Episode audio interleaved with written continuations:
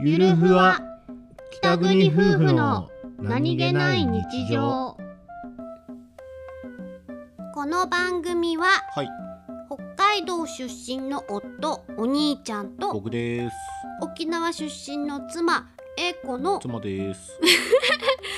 婦の何気ない会話を切り取ってお送りしておりますす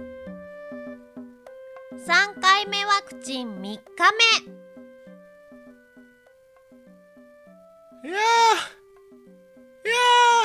目あらどうしたのーあいやら元気ねー素晴らしい素晴らしいよ素晴らしきかな人生あ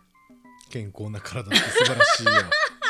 健康のありがたみをありがたみを今味わっているところですか味わっています今心の底から味わっています元気が一番元気があれば何でもできる元気があれば英子ちゃんをよしよしすることもできるいくぞー一二三プシュえ英子ちゃんの頭を潰した音だよエコちゃん今喋れてるのは何なのエコちゃん今誰なのなんて英子ちゃんはねそれは亡霊だよこ